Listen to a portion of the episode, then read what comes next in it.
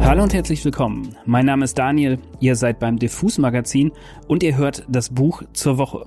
Unser Literaturtipp für alle, die erst noch mit dem Lesen angefixt werden müssen und für alle, die ihr Suchtverhalten in Sachen Büchern eh nicht im Griff haben. Heute möchte ich euch Das ist Lust vorstellen. Das neue, frisch ins Deutsche übersetzte Buch von Mary Gateskill. Gateskill ist eh eine der besten Autorinnen, wo gibt. Sie schreibt tolle Romane und noch tollere Shortstory-Sammlungen und ihr könntet zumindest eine Geschichte von ihr schon kennen. Der Film Secretary, die wohl schönste und vielleicht einzige Tragikomödie über Sadomasochismus, basiert auf der gleichnamigen Story von Gateskill. Auch wenn der Titel Das ist Lust ein wenig raunchy klingt, dieses schmale, intensive Buch ist alles andere als erotisch. Mary Gateskill erzählt auf 113 Seiten eine MeToo-Geschichte aus der Literaturwelt. Das Buch wechselt in kurzen Kapiteln zwischen den Erzählperspektiven von Margot und Quinn. Letzterer ist ein vermeintlich charismatischer Lektor, der soeben seine Anstellung verloren hat, weil ihn eine Kollegin der sexuellen Belästigung beschuldigt. Und nicht nur sie. Nach und nach melden sich weitere Frauen zu Wort, starten eine Petition gegen Quinn, die alle Anschuldigen zusammenträgt und fordert, dass er nie wieder bei einem Verlag angestellt wird. Die zweite Erzählerin ist Margot. Und sie zählt nicht zu den Opfern von Quinns Verhalten, sondern ist seit 20 Jahren eine enge Freundin von ihm obwohl oder gerade weil sie einige seine verbalen Grenzüberschreitungen, nun ja, irgendwie interessant findet. Margot erinnert sich an die gemeinsame Freundschaft, die übrigens mit so einer Grenzüberschreitung begann, die Margot allerdings bestimmt abwürgte, was wiederum Quinn beeindruckte, wie er sagt. Das Erstaunliche an der Story ist, dass Margot ihn nach und nach immer mehr verteidigt und ihm weiterhin beisteht. Hier erkennt man schon, was Mary Gateskill so gut hinbekommt. Sie zielt auf die vermeintlichen Grauzonen, und obwohl sie als Autorin dabei neutral zu bleiben scheint, zeigt sie genau damit, dass es eben keine Grauzonen sind. Quinn, das muss man an dieser Stelle sagen, ist kein Vergewaltiger im strengen Wortsinn. Gateskill deutet mehrfach an, dass die Vorwürfe vor Gericht vielleicht nicht mal justiziabel wären. Quinn ist außerdem verheiratet und hat eine Tochter. Seine Ehefrau bleibt an seiner Seite und steht ihm sogar bei. Quinns Meinung nach habe er lediglich geflirtet, um sich lebendiger zu fühlen. Quinns Frau sagt einmal im Buch resigniert, aber sehr treffend zu ihm, Du bist nicht mal ein Weiberheld, nicht einmal das. Du bist ein Spinner, ein anzüglicher, übergriffiger, doppelbödiger Spinner. Das ist das eigentliche Unerträgliche daran. Margot wiederum steht Quinn weiterhin zur Seite, auch wenn sie einige Szenen, die sie beobachtet hat, inzwischen neu bewertet. So sagt sie über einen von Quinns Flirts einmal, das Ganze war vage sadistisch, so vage, dass es lächerlich wirkte, offensichtlich würde niemand dabei zu Schaden kommen. Damit ihr mal ein Gefühl davon bekommt, wie dieser Quinn denkt und wie Gateskill schreibt, möchte ich euch hier einmal einen Quinn-Part vorlesen. Es war schon spät, als ich zum letzten Mal in mein Büro ging. Es war mir untersagt worden, es während des Arbeitstages zu betreten, und ich hätte das auch nicht gewollt, es wäre mir unangenehm gewesen. Der Geschäftsführer hatte den Sicherheitsbeamten angewiesen, mich hereinzulassen und auch wieder nach draußen zu begleiten. Die Kisten waren schon verpackt und verschickt worden. Zuvor hatte meine Frau noch den Briefumschlag mit dem Bargeld, das ich für den Notfall in meinem Schreibtisch aufbewahrte, abgeholt. Selbst sie wollte keinen Fuß mehr in das Büro setzen. Der einzige Lektor, der uns freundlich gesinnt war, erklärte sich bereit, ihr den Umschlag an einem Kiosk auf dem U-Bahnsteig zu übergeben. Ein farbloses Detail, das nur die Abscheu unterstreicht, die Carolina für alles empfindet, was mit meinem früheren Berufsleben zusammenhängt. Wie auch immer. Ich war ein letztes Mal hergekommen, um eine Orchidee abzuholen, die wie durch ein Wunder Monate stümperhaften Gießens überlebt hatte, und um zu sehen, ob es noch irgendeine Kleinigkeit gab, die ich zurückgelassen hatte. Es gab eine. Tatsächlich gab es zwei, auch wenn sie nicht besonders klein waren und auch nicht von mir zurückgelassen worden waren.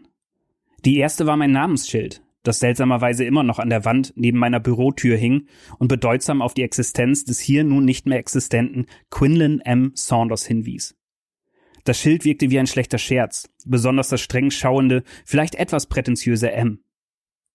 Es traf mich wie ein Pfeil, als ich das Zimmer betrat, das einmal mein Büro gewesen war, wo auf dem Schreibtisch die zweite Überraschung auf mich wartete, eine Zigarettenschachtel. Die Originalverpackung war auf der einen Seite mit dem Bild eines knallroten Apfels vor weißem Hintergrund überklebt worden, auf der anderen Seite mit der Wortgleichung Alltag gleich Entscheidungen. Die roten und rosaroten Buchstaben waren wie ein Markenname auf der Schachtel platziert. Öffnete man sie, würde man nicht auf Zigaretten, sondern auf fünf kleine Papierröllchen stoßen, sorgfältig symmetrisch arrangiert. Wenn man sie aufrollte, stünden dort in einfachen schwarzen Buchstaben die Worte Hässlichkeit oder Schönheit? Wahrheit oder Lüge? Mut oder Angst? Freundlichkeit oder Grausamkeit? Liebe oder Punkt, Punkt, Punkt. Der Platz für das letzte Wort auf dem letzten Röllchen wäre leer. Ich musste die Schachtel nicht aufmachen, ich erinnerte mich noch gut an sie. Ein empfindlicher Punkt, so empfindlich wie der Bauch, den der Arzt abtastet, während er fragt, tut das weh? Ich hatte die Schachtel vor einigen Jahren für eine junge Frau gebastelt, die immer noch in einem der Büros auf der anderen Seite des Gangs arbeitete. Ein unscheinbares Mädchen, mit kurzem braunem Haar, aufmerksamen Augen und einem schönen Hautton. Sie hatte einen stämmigen, aber biegsamen Körper, der die Grazie einer Landarbeiterin besaß, selbstsicher und bescheiden zugleich, und eine stille Souveränität, ausgeprägter als bei vielen Schönheiten. Ihre Augen wirkten, als sauge sie die Welt mit tiefer Gelassenheit in sich auf. Gelegentlich blitzte in ihnen ein bitterböser Witz auf. Sie war intelligenter, als sie dachte, und ich wollte, dass sie lernte, ihre Intelligenz wirksamer einzusetzen. Die Idee der Zigarettenschachtel kam mir nach einem Gespräch auf dem Gang, in dem wir über Entscheidungen und Chancen gesprochen hatten. Es dauerte einige Nachmittage, bis ich das kleine Ding in Mußemomenten am Schreibtisch zusammengebastelt hatte. Es ist seltsam berührend, wenn ich daran denke, wie viel kindliche Sorgfalt, welche Raffinesse ich dafür aufwandte und wie sehr ich mir ausmalte, die Schachtel in ihren Händen zu sehen. Ich lud sie zum Mittagessen ein, um sie ihr zu geben, und ja, ich hatte recht gehabt.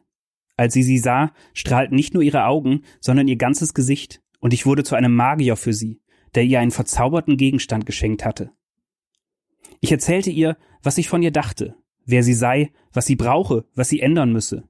Und sie hörte mir zu, als wäre ich tatsächlich ein Zauberer. Wir gehen auf eine Reise, sagte ich ihr, und genau das taten wir. Am Ende dieser Reise hatte sie ihren Ehrgeiz entdeckt und auch gelernt, ihn umzusetzen.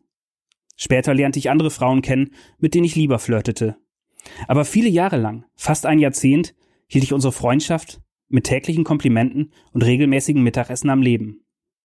Ich habe immer noch einen handgeschriebenen Brief von ihr, in dem sie unsere Mittagessen als den Glanz ihrer Woche beschreibt. Jetzt hatte sie mein Geschenk nicht mir, sondern einem leeren Zimmer zurückgegeben. Jetzt gehörte sie zu meinen Anklägerinnen. Ja, ihr merkt es schon. Ein Sympath ist Quinn nicht gerade. Und was vor allem sehr klar erkennbar ist, was er macht, wie er denkt, das ist sexistische Kackscheiße.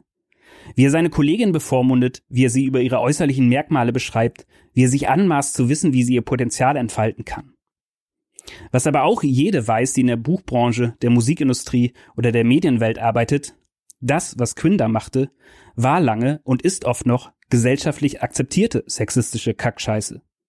Es gibt diese Typen überall. Es gibt exakt diese Machtverhältnisse. Es gibt diese Denke.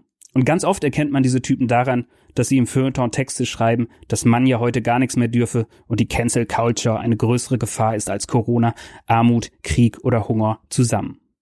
Mary Gateskill wurde hin und wieder vorgeworfen, dass in ihrer Erzählung die betroffenen Frauen keine Stimme haben. Das stimmt natürlich, aber ich finde gerade deshalb ist Das ist Lust so treffsicher. Ich brauche diese Stimmen gar nicht mehr im Wortlaut lesen, weil für mich die Sache klar ist. Ich habe jedenfalls überhaupt kein Problem damit, wenn solche Typen wie Quinn aus Prestige-Jobs, in denen sie sich vor jungen Frauen als Gönner und übergriffige Förderer inszenieren können, gecancelt werden. Da fehlt mir wirklich jegliches Mitleid. Ich finde, kickt solche Leute raus, gebt ihnen einen Job in schlecht gelüfteten Kellerbüros, lacht ihnen ins Gesicht, wenn sie sich geiler, intellektueller, belesener als andere fühlen oder euch erzählen wollen, dass man die Learnings eures Praktikums am besten beim Rotweindinner bespricht. Gleichzeitig finde ich aber auch, dass jeder Mann dieses Buch mal lesen sollte. Weil es nämlich auch Szenen gibt, wo man beim Lesen merkt, dass man selbst manchmal einen unkorrekten Shovi in sich trägt. Gleich neben einem kleinen Rassisten, den man sich auch nie eingestehen will. Für beides hat zwar unsere Gesellschaft gesorgt, die immer noch von zu viel Testosteron angetrieben wird und in rassistischen Systemen funktioniert, aber das entschuldigt eben auch nicht alles. Wie aktuell das Buch ist, obwohl die Story fiktiv ist, konnte man übrigens erst diese Woche auf den Kulturseiten der Zeitungen lesen. Da wurde gerade ein Schriftsteller, der eine sehr freundliche Biografie über einen sehr onaniefreudigen und chauvinistischen Weltliteraten geschrieben hat, gecancelt. Er hat vor 25 Jahren als Lehrer mit Schülerinnen im Teenageralter Wladimir Nabokovs Lolita im Unterricht besprochen und mit einigen dieser Schülerinnen dann Jahre später sexuelle Kontakte gehabt. Zwei dieser Schülerinnen beschuldigen ihn dabei der Vergewaltigung. Andere sagten aus, er habe sie über Jahre umworben und manipuliert. Trotzdem wird es auch über diesen Typen wahrscheinlich wieder Artikel geben, die auf Unschuldsvermutung pochen und unterstellen, all diese Frauen suchten doch bloß die große Bühne. weil daher für sie so viel zu gewinnen ist. Man entschuldigt den Zynismus. An dieser Stelle. Das Buch von Mary Gateskill jedenfalls ist in einer sehr guten Übersetzung von Daniel Schreiber gerade im Blumenbar Verlag erschienen. Da gibt es neben Das ist Lust auch Gateskills Band Bad Behavior, schlechter Umgang, den ich euch ebenso ans Herz legen möchte. Wir verlosen zwei Exemplare von Das ist Lust. Schaut einfach in den Artikel zu diesem Podcast auf diffusmac.de und ihr erfahrt, wie es geht. Das war der Rant, äh, das Buch zur Woche. Mein Name ist Daniel Koch. Nächste Woche geht's weiter und wenn alles gut läuft, gibt es vielleicht sogar ein Interview dazu. Macht's gut, bleibt gesund, bis zum nächsten Buch.